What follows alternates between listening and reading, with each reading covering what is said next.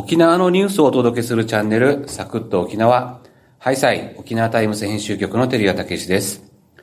はい、えー、今日はゴールデンウィーク企画第3弾です。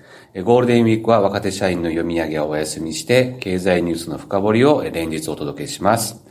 今日の解説はこの方です。はいたーい。編集局政経部の川野理子です。イェー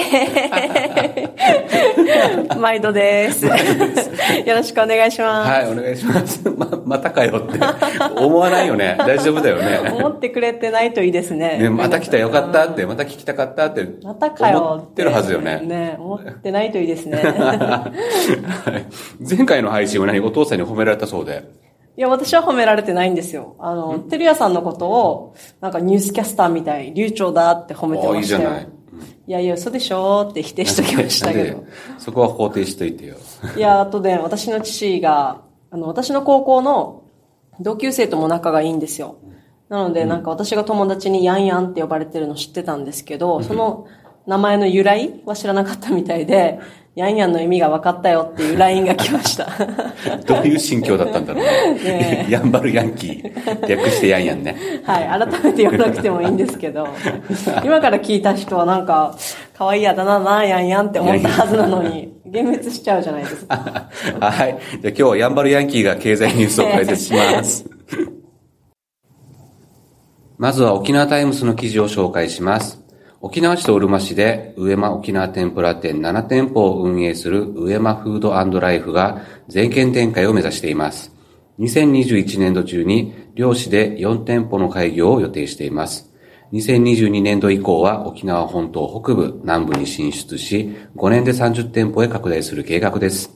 2026年度に東証マザーズへの上場も視野に入れています。2019年から沖縄ファミリーマートと連携し、県内329店舗のほぼ全店に、えー、上間天ぷらを提供しており、販売データを元にした分析で規模拡大の需要があると判断しました。上山園子社長は、あち高校の天ぷらを全県に届けたいと意欲的に語りました。はい。僕も大好きな沖縄天ぷらの、えー、話題です。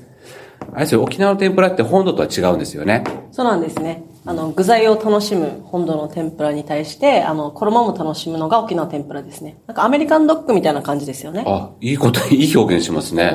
素晴らしい。そうそう。生地まで美味しいですもんね。で、親戚の集まりだとか出てきたりとか、おやつ代わりに食べたりとかって言って、沖縄のソウルフードと言っても過言ではありません。でもその沖縄の天ぷら屋さんが、あの、多店舗展開っていうのはちょっと正直びっくりします。はい、そうですね。あの、上間天ぷらは今7店舗展開してるんですが、うん、あの、今の園子社長のお兄さんで、会長の吉和さんが大学卒業後の2009年に24歳で引き継いだ、あの、会社、会社なんですけれども、はい、当初は1店舗のみで2億円の負債を抱えていた会社でした。あの、当時お父さんから引き継いだんですけれども、まあ昔ながらの経営で苦境に陥っていたので、事業再建からのスタートという形でした。大変ですね。うん、うんただ日頃からですね、もうお店には客足が絶えずに人気のある天ぷら店だったので、吉和さんは売り上げをさらに伸ばせるっていうふうに考え始めていました。えー、馴染み客向けだったあの、配宅配のサービスを、あの、本島全域で始めて、で、そこからニーズの高い地域を選んで、店舗展開して、さらに売り上げを伸ばしていきました。おすごい。うん。で、あの、社内の体制にも、あの、メスを入れるというかですね、人材あの育成にも力を入れていて、週休2日制とか、年2回のボーナス支給なども取り入れて、社員の福利厚生も充実させていきました。で、その当初の負債2億円の返済のめどが、えついたために、あの、この4月で妹の園子さんに社長職を譲りました。で、あの、この引き継いだ園子社長が、まあ、さらなる成長に意欲を持っているという話ですね。すごいですね。はい。沖縄天ぷら、あ、経営を立て直したということなんですね。そうですね。はい。で、えっ、ー、と、社内改革っていうんですか、うんうん、人、人材育成とかにも力を入れていったということですね。うんうん、あの、上間沖縄天ぷらさんは、あの、昔から僕も取材をしてまして、吉和さんとは今でもちょっと交流があるんですよ。うん、で、まあ、飲みに行ったりとかね。ね前ね。前、コロナ前、ね、そうか、コロナ前ね。そうですね。うん、で、2015年ぐらいから取材してるんですけど、当時あの、沖縄の天ぷら屋さんがおしゃれな店舗を出したんで、ちょっと驚いたっていう記憶があって、それで取材したっていうのがあるんですけど、まあ、あの、若年層も取り込んで、収益拡大をしていったというふうに思ってます。で、あの、沖縄ファミリーマートで沖縄天ぷらを出した時は結構衝撃を受けましたね。そうですね。ファミリーマートとのコラボは、えー2019年の4月からなんですが、当初は実験的に5店舗だけでの限定販売だったんですよ。そしたらもうこの5店舗では売り切れが続出して、さらに売ってない店舗に対しても、ここでは天ぷら売ってないんですかみたいな問い合わせが結構多かったというふうに聞いてます。で、他店舗での大量販売になっても、まあ、天ぷらの味の質を下げたくないということで、試行錯誤した結果、あの、上間天ぷら店で一度揚げたやつを特殊な冷凍庫で凍結して、で、さらに、えーファミリーマートの店舗のフライヤーで揚げるっていう二度揚げのような形で販売することを決めたんであ、す。そういうのも開発したんですね。はいあすごいね。ただ、ファミリーマートの店舗のフライヤーでは、1回にその天ぷら4、5個しか揚げられないらしくてあ、。まあ、コンビニはね。ちっちゃいので、はい。うんね。4つとか5つとかなので、まあ注文に追いつかないっていう現象が起きるくらいの人気になりました。で、こういう手応えがあったので、2019年同じ年ですが、その11月の下旬には、離島も含む、えー県内全域のファミリーマートで販売を開始しました。おすごい。ちなみになんですけど、2019年っていうのは、7月に、7月、7月11日、7月11日に、セブンイレブンが沖縄へ進出してきたんですね。なので、あの、コンビニ間の競争も激化すると、当初から予測されていました。で、ファミマ、ファミリーマートとしても、まあ、徹底的に地元の沖縄に寄り添っていくローカライズっていう方針を打ち出していたので、そういうお互いの思いがうまくマッチした形だったかなとも思います。あなるほど。時期的にもタイミングが。よ、よかったというか、まあ、あの戦略的にはマッチしたってことなんですね。で、まあ、上山天ぷら店今7店舗でしたっけ？はい。ね、そ、その場、売れる場所っていうのがファミリーマート300店舗以上ですか？はい。が、に一気に広がるっていうことはやっぱ売り上げも結構伸びたんだと思います。はい。でなのに、さらに店舗を出していくっていうことなんですかね。そうですね。あの、ファミマでのその販売実績のデータに加えて、上山天ぷら独自の重箱とかオードブルとかの配達記録などから、まだまだ店舗拡大の余地があるなというふうに判断した、しました。で、詳細なデータで、まあ、1店舗あたりのですね、証券を把握していて、まずは本当、本当の中部地域で集中的にあの出店して優位性を高めるドミナント戦略を展開する考えです。今、この7店舗っていうのが沖縄市とうるま市にあるんですけれども、今年の2021年もこの2つの市で4店舗開業する予定です。で、来年以降は、えー北部地域に出店して、その後南部地域というふうに出店すると言ってました。結構スピード感がある感じもしますね。うんそうですね。なんか、沖縄の天ぷら屋さんって、まあ、地域にね、一つくらいあって、まあ、昔ながらなんで、瓦屋根だったりとか してて、まあ、家族でね、みんなで味を守っていくっていうイメージなんですけれども、なんかその5年で30店舗を増やしていくとか、で、さらには、マザーズ上場まで考えていくってなると、なんかすごい対照的に映るというか、意欲、意欲がありすぎるっていうんですかね。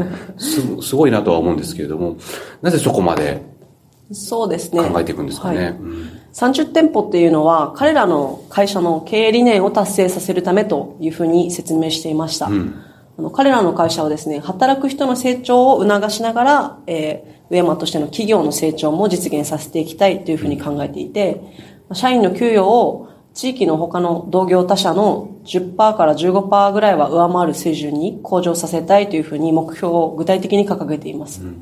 なので、あの、売り上げをただ上げるということではなくて、地域やこの社員に還元していって、沖縄の所得向上につなげていったりだとか、そういうふうに考える企業を増やしていきたいという思いがあるようです。で、この4月から社長に就任した園子社長なんですが、34歳という若い社長なんですけれども、会社のその当初の苦労も一緒に知っていますし、あの店舗の拡大の統括指揮をしてきた実績があるので、まあ、こういう経営理念実現のために、あの、働けるということで、社員や吉和さんに期待されています。なるほど。社員と地域の還元のためには売り上げを上げなきゃいけなくて、はいまあ企業ですからね、はい利益確保しないといけないんで、それを達成するためには30店舗必要なんだっていう。はいで、それをえ裏付けるデータっていうのがちゃんとじ緻密な、緻密。なデータがちゃんとあって、はい。だからこそ実行に移したっていうそうですね。ことなんですかね。はい。すごいですね。きちんとした経営理念で、さらにそれを実行してるっていうところが、そうですね。ん、素晴らしいと思います。あの、お兄さんの吉和さんもね、あ熱い人だったんですけれども、その子社長はいかがでしょうか？そうですね。あの、この間インタビューさせていただいたんですけれども、その子社長は、あの、自分でおっしゃってたのが、まあ、アイディアの吉和さんに対して、自分は現実派な方だというふうに表現していました。例えばこの、今回のファミリーマートとの連携もですね、アイディアは吉和さんが持ってきたんですけれども、それを実現させるために、例えば冷凍庫を5種類ぐらい使い比べたりなどして、ねはい。それをこう実現させてきたっていうのは、園子さんだったようです。なるほど。わかりました。えー上間沖縄天ぷらの今後の成長に期待したいと思います。はい四高校天ぷらが食べたくなりました。はい、エンディングです。川野さん、その子社長と同い年って。そうなんですよ、実は。えーすごいね。あの、仲良くなれたらいいなと思って、張り切ってインタビューに行ってきたんですよ。はいはい。すごく真面目で謙虚で、ああ、いいね。お酒もタバコもしない。あら。今ハマっているのは韓国語の勉強とパーソナルトレーニングっていう素敵な社長でした。素晴らしいですね。はい川野さんと真逆ですね。ね。いいの？それでいいの、ね自覚しました そうそういうことじゃないんだけどさ。仲良くなれたらいいですけど、ちょっと趣味とかは全然合わないかもしいや、れない。ないやいや、はい私もパーソナルトレーニング通おうかなと思ってああ、い。や、いいことだと思います。まあでもね、こう若い社長が、あの、夢を持ってすごい頑張ってるなっていうのを聞いてると、よし自分も頑張ろうってなりますね。あそういう励みになるってね、はい結構、インタビューしてたらね、結構ありますからね。片や社長なんでね、ちょっと、あの、比べられないんです比べなくていいと思うんだけどね。あの、それぞれが個性があっていいと思います。落ち込まないでください。はいはい。はい。今日もありがとうございます。ゴールデンウィーク期間中は経済ニュース深掘りを毎日お送りいたします。ヤンヤンはまた出てくるのでしょうか？はい、今日もありがとうございました。また聞いてくださいね一。平二平デビタン、またんちちみそうりよ